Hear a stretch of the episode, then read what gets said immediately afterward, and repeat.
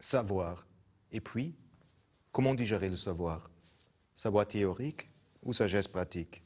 Galilée dans les étoiles ou dans les nuages?